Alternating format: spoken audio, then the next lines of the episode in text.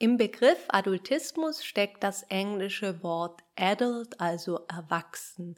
Adultismus bezeichnet also ein ungleiches Machtverhältnis zwischen Erwachsenen und Kindern, was wir oft in unserer Gesellschaft beobachten können. Dieses ungleiche Machtverhältnis entsteht deshalb, weil allein aufgrund des Alters Menschen bestimmte Eigenschaften zugeschrieben werden oder auch nicht zugeschrieben werden.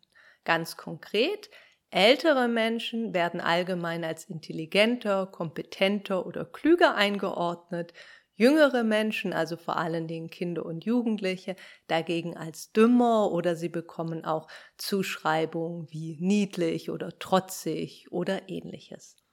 Man merkt es auch so in der Alltagssprache, wenn man sich solche Aussagen wie jetzt benimm dich doch nicht so kindisch anguckt, da sieht man ganz direkt das Kind als was Abwertendes, fast schon als was Beleidigendes eingeordnet wird.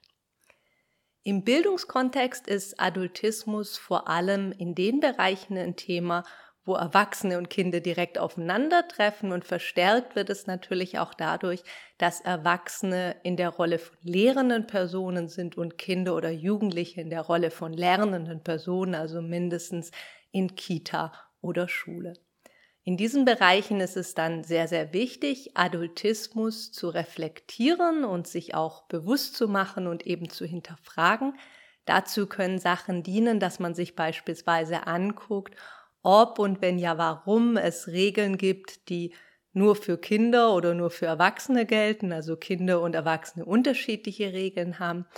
Oder man kann sich bestimmte Regeln für Kinder anschauen und sich eben überlegen, ob diese Regel wirklich inhaltlich begründet ist oder ob es eher darum geht, dass es für die Erwachsenen bequemer ist oder dass es gar eine Machtdemonstration ist. Und vor allen Dingen gilt es immer wieder zu reflektieren, welche Möglichkeit Kinder und Jugendliche denn haben, selbst zu entscheiden, sich einzubringen und demokratisch zu gestalten. So lässt sich dann Adultismus entgegenwirken.